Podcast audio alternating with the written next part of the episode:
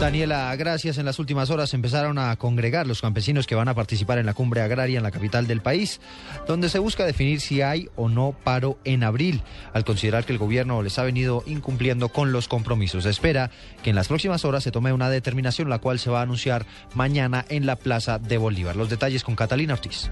Buenos días. Cerca de 4.000 líderes campesinos iniciaron desde ayer la Cumbre Nacional Agraria, Étnica y Popular en el Palacio de los Deportes, cuya apertura estuvo a cargo del alcalde de Bogotá, Gustavo Petro. Según César Pachón, dirigente de Dignidad Papera, la idea es que cada mesa campesina exprese los puntos en los que se ha y no ha avanzado con el gobierno. Conocer más a profundidad la política de Colombia, porque hay gente de diferentes sectores, de zonas cocaleras, zonas de reserva campesina, zonas que estamos afectadas por mercadeo, por Estamos buscando es primero analizar la problemática de cada sector y como dar un debate y darlas a conocer y, poner las posturas diferentes a ver en qué, en qué concluimos y en qué no. A su vez, César Jerez, dirigente de la Asociación Nacional de Zonas de Reserva Campesina, indicó que en las próximas horas empezará a crear el pliego de peticiones para dárselo a conocer al gobierno. La construcción de una propuesta de mesa única negociación con el gobierno, también el tema del respaldo al proceso de paz. De este trabajo, hacia el final del día esperamos ya tener una definición a partir de, de las conclusiones y que llama a una nueva jornada de movilización agraria y campesina en todo el país.